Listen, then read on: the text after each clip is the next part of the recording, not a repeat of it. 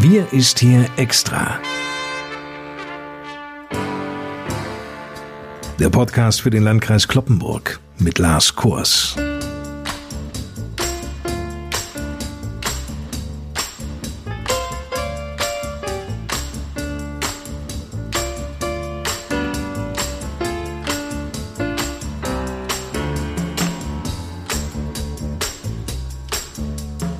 Moin zusammen und willkommen.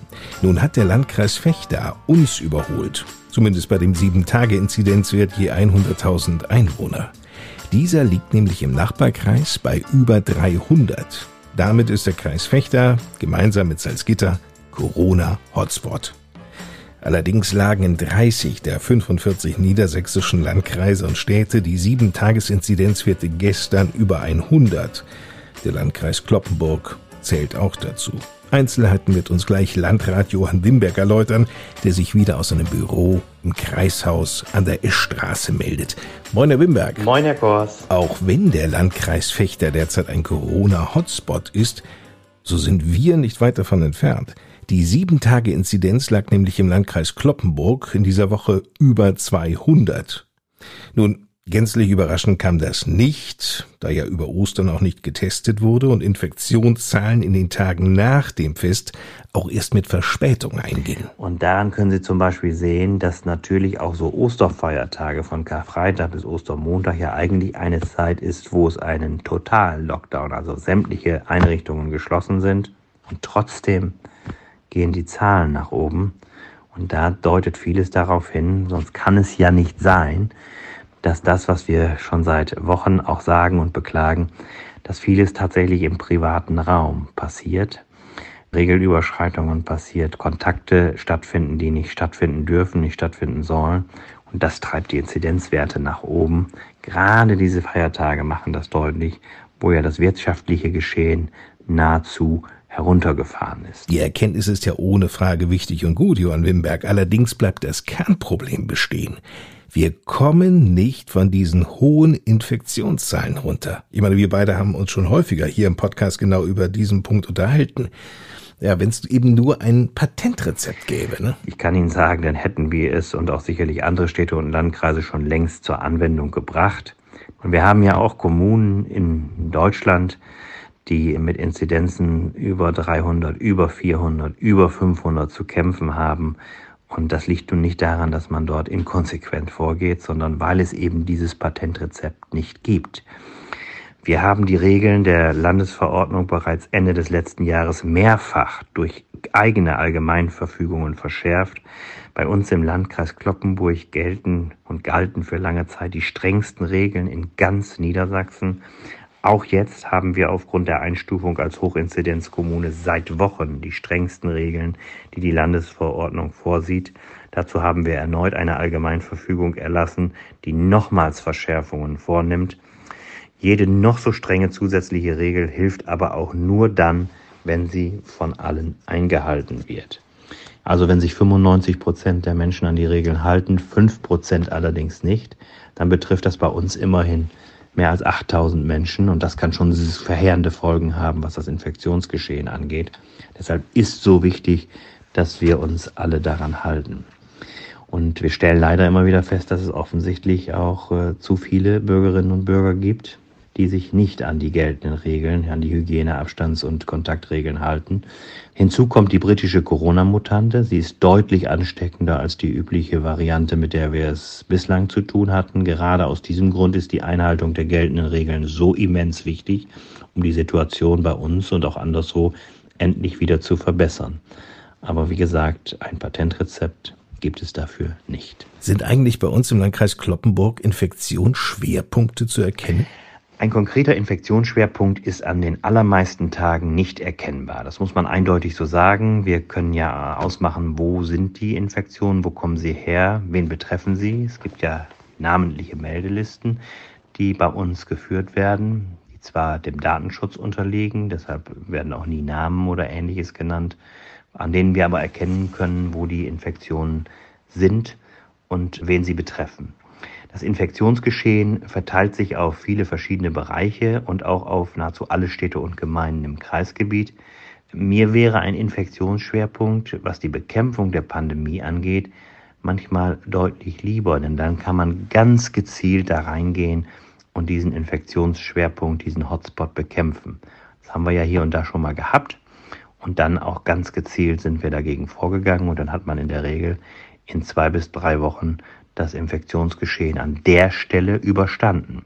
Aber da wir ein so diffuses Infektionsgeschehen haben, was flächendeckend sich auf unterschiedliche Bereiche, auf nahezu alle 13 Städte und Gemeinden verteilt, macht es die Situation nicht einfacher, sondern deutlich schwieriger. Das Bundeskabinett hat sich in dieser Woche auf einheitliche Corona-Maßnahmen geeinigt, aber einem Inzidenzwert von 100 soll eine nächtliche Ausgangssperre greifen.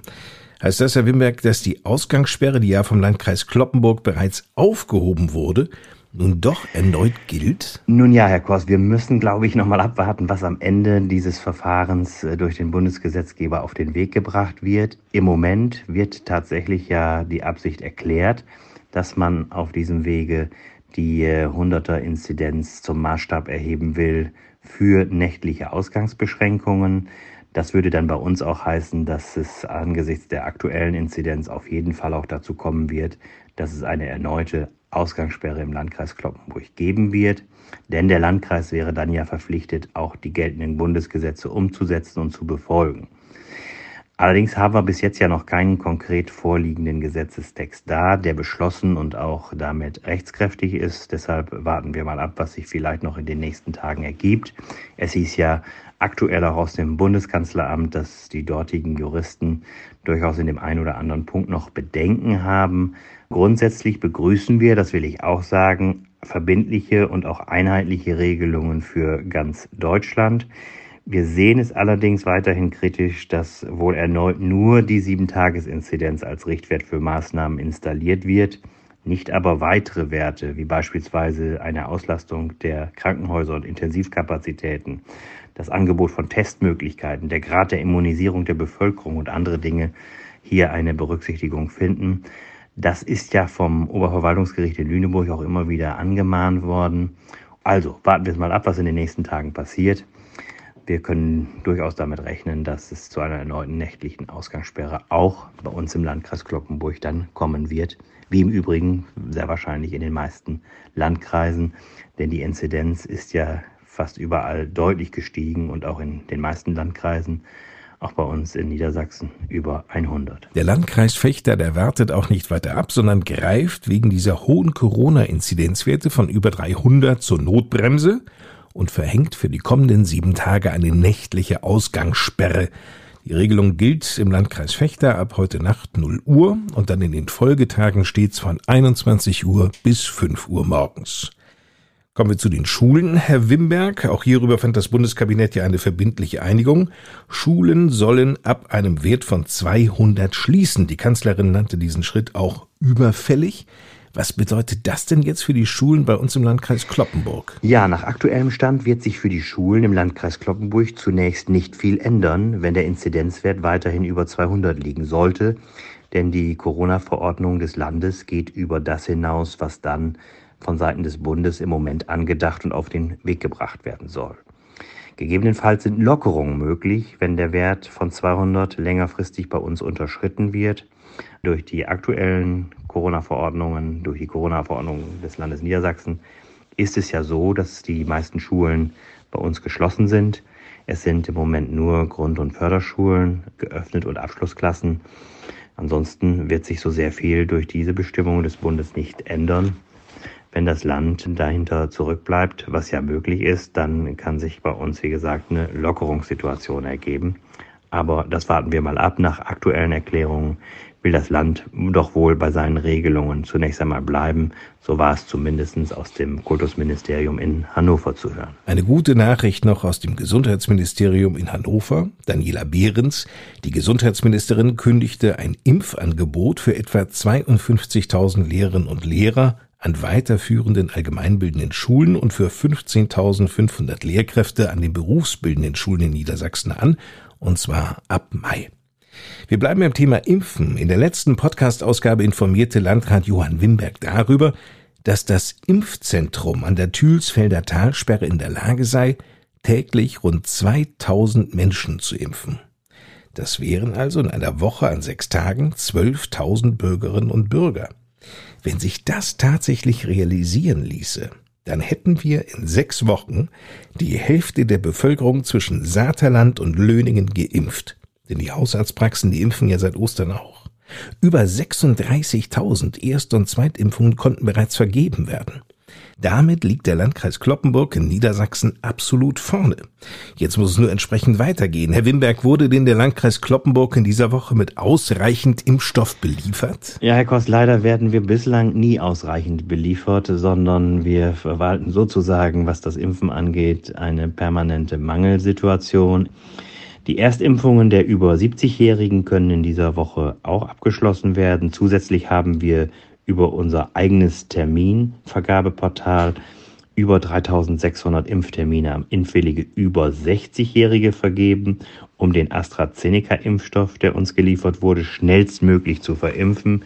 Wir hoffen, dass im weiteren Verlauf des zweiten Quartals, so wie es von der Politik angekündigt wurde, nun wie da deutlich mehr Impfstoff geliefert wird. Hoffen wir, dass es so kommt.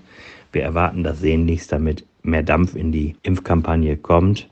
Wir liegen insgesamt, was uns angeht, in Niedersachsen vorne bei den Impfungen, aber das ist gemessen an dem, was wir könnten, noch nicht so viel, wie wir uns wünschen.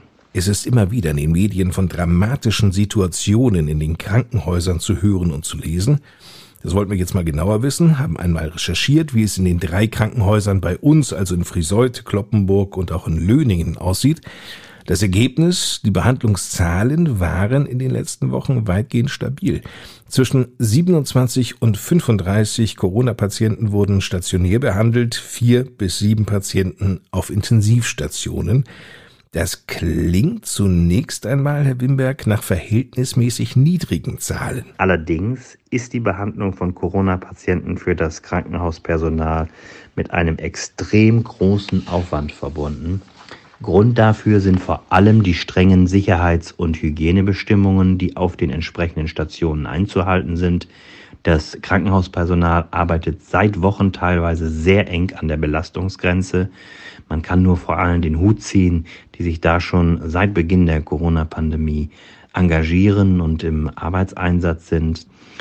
Es kam bereits vor, dass die Intensivstationen auch überlastet waren und keine neuen Patienten mehr zusätzlich aufgenommen werden konnten.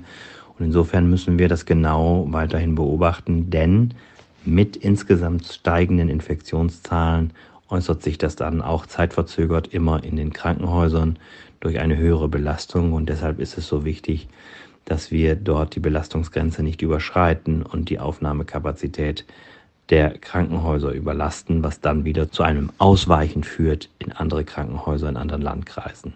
Das ist eigentlich unbedingt zu vermeiden. Vielen Dank, Johann Wimberg. Viele von uns sehnen sich ja danach, einfach mal so für eine Woche rauszukommen, zu entspannen, die Seele baumeln zu lassen, gerne auch auf einer der ostfriesischen Inseln. Das haut ja bislang noch nicht hin, vielleicht jedoch ab Mitte Mai. Denn die Inseln, die haben der Landesregierung ein gemeinsames Öffnungskonzept präsentiert. Danach sollen nur längerfristige Reisen, also bei denen die Besucher mindestens sieben Tage auf den jeweiligen Inseln verbringen, möglich sein. Die Urlauber müssen für die Anreise jedoch einen negativen Corona-Test vorlegen und diesen Test nach zwei Tagen wiederholen. Ist auch dieser wiederum negativ, bekommen die Urlauber einen QR-Code aufs Telefon, mit dem sie alle Angebote nutzen können. Das niedersächsische Gesundheitsministerium will das vom Bund angekündigte Infektionsschutzgesetz aber erst einmal noch abwarten. Viele Hintergrundinformationen zum Thema Corona finden Sie auch auf der Homepage des Landkreises unter www.lkclp.de. Danke fürs Zuhören. Bis zum nächsten Freitag. Ihnen eine gute Zeit. Mein Name ist Lars Kors und ich gebe nochmal rüber ins Kreishaus zu Landrat Johann Wimberg. Herr Kors, zum Abschluss des heutigen Podcasts wünsche ich mir das, was ich mir schon auch in vorangegangenen Folgen immer wieder so sehr gewünscht habe, dass wir zu einer anderen Entwicklung kommen, was die Infektionszahlen und das Infektionsgeschehen angeht. Denn man spürt es förmlich jeden Tag an so vielen Reaktionen und Bemerkungen, an E-Mails, Anrufen und anderen Dingen, dass die Corona-Müdigkeit um sich greift, dass alle sehr belastet, ja von der Situation genervt, auch angegriffen sind. Und umso wichtiger ist es, dass wir jetzt am Ende nicht die Geduld verlieren. Und wenn ich am Ende sage, dann ist damit auch die Hoffnung verbunden, dass wir uns, so hoffe ich doch sehr, in der letzten Phase dieser Pandemie befinden und am Ende durch das zunehmende Impfen auch Stück für Stück im Laufe der nächsten Woche und Monate ein Ende dieser Pandemie erleben werden. Wir werden sicher mit Corona weiterleben müssen, aber wenn der größte Teil der Bevölkerung durchgeimpft ist, dürfte es deutliche Verbesserungen geben. Umso wichtiger ist es jetzt, dass wir in dieser dritten Welle nun alle uns nochmal wirklich vornehmen, uns streng an die Regeln und Bestimmungen zu halten, damit die Situation beherrschbar bleibt und wir wirklich auch keine Überlastung des Gesundheitssystems erleben werden. Und so wünsche ich Ihnen allen, unseren Hörerinnen und Hörern, ein hoffentlich entspanntes, ruhiges und angenehmes Wochenende. Bleiben Sie gesund und zuversichtlich und ich hoffe, dass wir uns dann in der nächsten Woche wieder hören werden. Vielen Dank. Tschüss.